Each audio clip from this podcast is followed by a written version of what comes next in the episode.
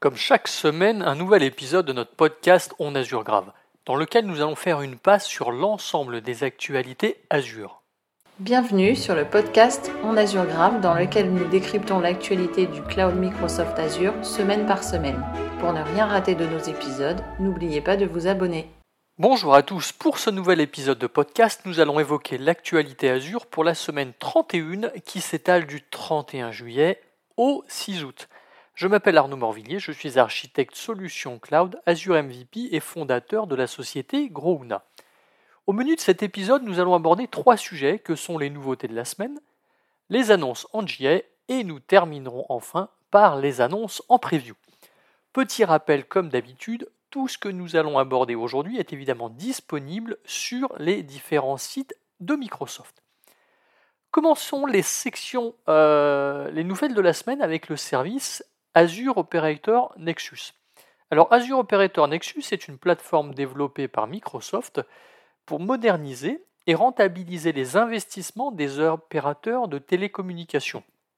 Alors, cette plateforme permet aux opérateurs d'utiliser la technologie cloud d'Azure évidemment pour moderniser et monétiser leurs investissements réseau, ce qui va réduire euh, mécaniquement leurs coûts et améliorer l'efficacité opérationnelle grâce à, par exemple, de l'intelligence artificielle, mais aussi de l'automatisation. Alors, plusieurs nouvelles fonctionnalités ont été ajoutées euh, récemment. On parle par exemple de l'automatisation du réseau, ce qui va permettre de construire, gérer et opérer un réseau de qualité opérateur à partir d'Azure.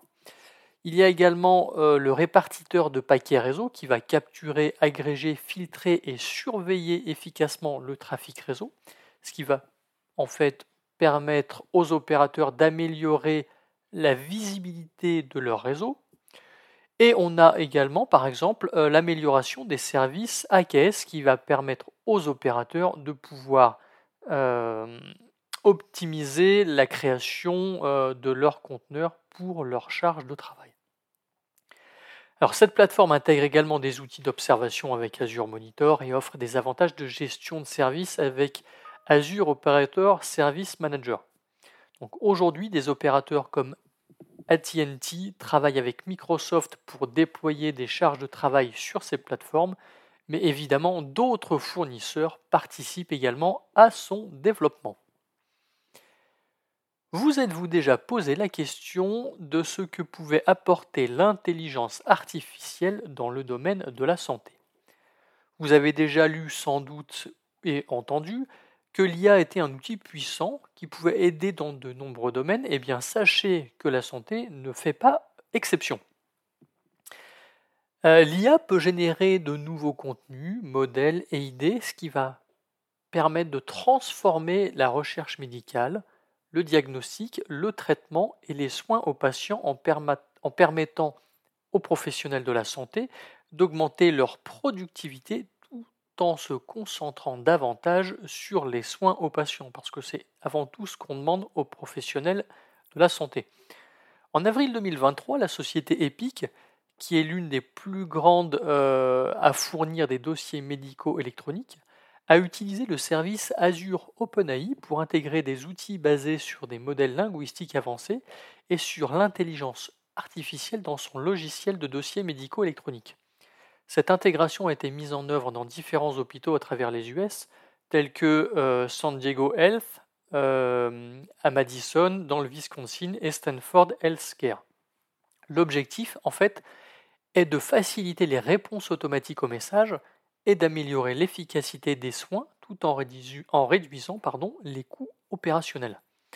Mais l'IA accélère également la découverte de médicaments en utilisant la modélisation pour prédire les propriétés moléculaires. Ça a notamment été utilisé euh, par de nombreux laboratoires et pas seulement euh, via les outils euh, Azure, mais dans la recherche pour le vaccin pour la Covid-19. L'IA améliore aussi l'analyse des images médicales en aidant les cliniciens à planifier des traitements de radiothérapie plus rapidement et avec une meilleure précision. De nombreuses études montrent d'ailleurs également une meilleure aptitude pour euh, l'intelligence artificielle pour déceler certaines pathologies qui peuvent encore être indétectables pour l'œil des médecins, ce qui permet de prendre des décisions plus en amont et ainsi parfois éviter des séquelles irréversibles. Certains disent d'ailleurs que l'IA remplacera des millions de métiers. Alors je ne sais pas si c'est vrai ou pas. En tout cas, elle ne remplacera pas nos médecins ni certains métiers comme nous avons pu le lire ici et là. Mais euh, elle peut être en revanche une aide précieuse dans certains domaines, surtout si elle peut permettre de sauver des vies. Allez, après avoir évoqué les nouveautés de la semaine, nous pouvons passer aux annonces en JA. Et je vous propose de commencer avec Azure Databricks qui propose un nouveau module Enhanced Security and Compliance, ou ESC, qui permet de simplifier les besoins en termes de sécurité et de conformité autour des données. Ce nouveau module propose deux offres. La première, Enhanced Security Monitoring, ou ESM, qui associe une image de sécurité renforcée pour aider les clients qui ont besoin de capacités de protection et de surveillance de la sécurité pour leurs données les plus sensibles. La seconde, Compliance Security Profile, ou CSP, dont le but est de faciliter la gouvernance de la conformité pour les espaces de travail en combinant les capacités de sécurité de SM avec des fonctionnalités de sécurité supplémentaires pour répondre à certaines normes comme PCI DSS ou HIPAA. Changeons de sujet et parlons de conteneurisation avec Azure Red Hat OpenShift où l'équipe produit propose quelques nouveautés pour ce mois d'août. Euh, la première annonce la certification DoD Impact Level 4 qui est conçue pour stocker, traiter et transmettre des informations non classifiées liées à des opérations militaires ou d'urgence. La seconde est que vous pouvez maintenant déployer des nœuds d'infrastructure sans frais d'abonnement OpenShift cela signifie, pardon, que vous n'avez plus besoin d'utiliser des nœuds de travail pour héberger ces charges de travail d'opération de cluster. Et enfin la dernière, où les clusters privés peuvent désormais être déployés en mode UDR sans IP public. Cela renforce ainsi la sécurité de votre cluster tout en éliminant l'exposition de l'adresse IP publique de vos clusters. Parlons maintenant un peu de, de Azure Cache for Redis où les niveaux entreprise et entreprise Flash prennent désormais en charge l'utilisation de la fonctionnalité JSON native sur les caches configurés pour utiliser la géoréplication active. Alors vous allez pouvoir stocker, interroger, mais aussi effectuer des recherches au format JSON, ce qui simplifie le stockage de données semi-structurées. Une nouvelle fonctionnalité fait son apparition dans Azure Database for MySQL, qui permet de réaliser des mises à l'échelle en se basant sur les IOPS, euh, en activant la mise à l'échelle automatique des IOPS. Votre serveur ajuste automatiquement les IOPS en fonction des exigences de charge de travail, ce qui évite ainsi de pré-provisionner une quantité spécifique d'IOPS par seconde. Évidemment, vous ne serez facturé que pour les IO que votre serveur utilise réellement, ce qui évite l'approvisionnement inutile et les dépenses pour les ressources sous-utilisées, ce qui est euh, drôlement pratique et peut vous permettre ainsi de réaliser des économies. Le service Azure Database for PostgreSQL n'est pas en reste non plus car vous avez maintenant la possibilité de déployer la dernière version en date de PostgreSQL, à savoir la version 15. Cela vous permettra de bénéficier des dernières nouveautés et dernières améliorations publiées depuis sa sortie en octobre 2022. Je mettrai en commentaire le lien vers la release note de PostgreSQL version 15.3. Mais ce n'est pas tout, puisque vous pouvez désormais également procéder à une mise à jour euh, vers une version supérieure sans passer par un processus de migration complexe. En un seul clic, vous pouvez effectuer une mise à niveau hors ligne pour optimiser les coûts et minimiser les temps d'arrêt en utilisant le même serveur et le même point de terminaison. Et cerise sur le gâteau, cette nouvelle fonctionnalité est disponible dans toutes les régions Azure. L'équipe produit Azure SQL ne se laisse pas distancer pendant cette période estivale, car elle propose également des nouveautés, euh, avec la prise en charge de la compression XML au sein de Azure SQL Database et Azure SQL Manage Instance, qui vont permettre à la fois de réduire l'empreinte de stockage ainsi que l'utilisation de la mémoire.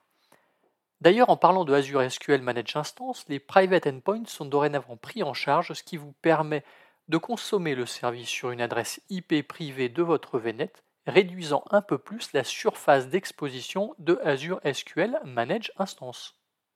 Passons à un service dont l'utilisation devrait continuer à s'accroître dans les prochains mois. Je parle de Azure Load Testing, qui pour rappel permet de réaliser des tests de montée en charge de vos applications. L'équipe produit est déchaînée en ce mois d'août et annonce pas mal de nouveautés. Commençons avec la prise en charge des listeners backend JMeter, qui va vous permettre d'exporter les résultats des tests vers des bases de données comme InfluxDB, MySQL ou des outils de supervision comme AppInsight. Vous pouvez d'ailleurs trouver les principaux listeners sur le site jmeter-plugins.org.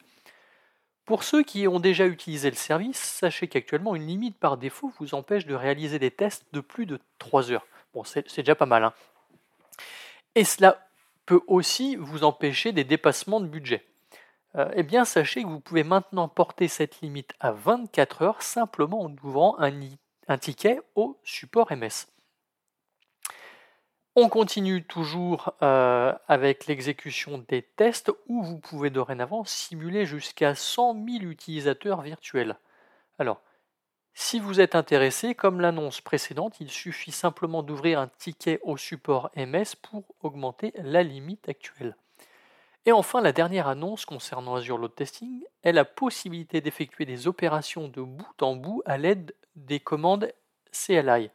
On parle notamment de créer une ressource de test de charge, créer un test et une exécution de test, mais aussi récupérer les métriques d'exécution de test. Bref, les gars ont vraiment charbonné, ces dernières semaines. Après toutes ces émotions, passons à un autre sujet qui concerne Azure Monitor Container Insight, qui propose de nouveaux paramètres d'optimisation des coûts qui offrent aux utilisateurs euh, la possibilité de personnaliser et de contrôler les données de métrique collectées via l'agent Container Insight. Alors pourquoi je parle d'optimisation de coûts? Bah, Tout simplement, euh, vous allez personnaliser les paramètres de collecte de données de la, des sélections de tables individuelles, par exemple des intervalles de collecte ou les espaces de noms à exclure de la collecte. Donc qui dit moins d'ingestion dit forcément des coûts moins élevés et c'est ainsi votre porte-monnaie qui va être content.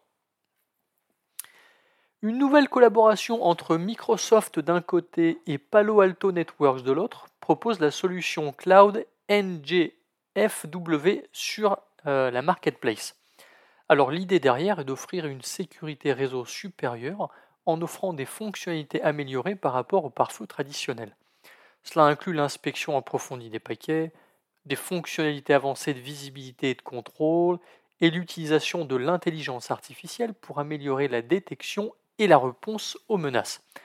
Actuellement, la solution est disponible dans 12 régions pour commencer, mais cela devrait rapidement s'étendre dans les prochaines semaines. Alors après avoir parlé de réseau, faisons une passe sur la partie stockage, où l'équipe produit Azure Disk annonce la réplication en mode ZRS sur la région East Asia. Alors pour rappel, la réplication ZRS, permet de répliquer vos données dans une autre zone de disponibilité euh, de façon synchrone pour se prémunir de la défaillance d'une zone. On continue avec Azure NetApp Files qui propose une nouvelle fonctionnalité, à savoir SMB Continuous Availability Share. L'idée est d'améliorer la résilience lors des opérations de maintenance du service de stockage. Alors, les volumes SMB utilisés par Citrix App Layering, les conteneurs FS Logix et Microsoft SQL Server sur Microsoft Windows Server peuvent être activés avec cette fonctionnalité qui permet un basculement transparent de, SMB et ainsi éliminer les interruptions de service. Donc ça c'est plutôt pas mal. Et je vous propose de terminer les annonces en JA avec App Service. La plateforme d'application d'entreprise JBoss, qui permet de réduire la durée de mise à l'échelle horizontale, débarque sur App Service. Ainsi, vous allez pouvoir ajuster facilement la taille de votre cluster en fonction de la charge du service ou d'autres critères en rationalisation le déploiement du code, la mise à l'échelle et les mises à jour de configuration. C'est ce que j'en ai compris, mais je suis vraiment pas un expert. Hein. Eh bien écoutez, après ces annonces en JA, il est temps de passer aux annonces en preview, et la première concerne Azure Cosmos DB, qui propose désormais pour l'API MongoDB la possibilité de copier les données entre conteneurs. Quelques limites toutefois, pour le moment cela se limite au même compte Cosmos DB et ce n'est possible qu'en mode hors connexion. Par contre, cette fonctionnalité est entièrement gratuite.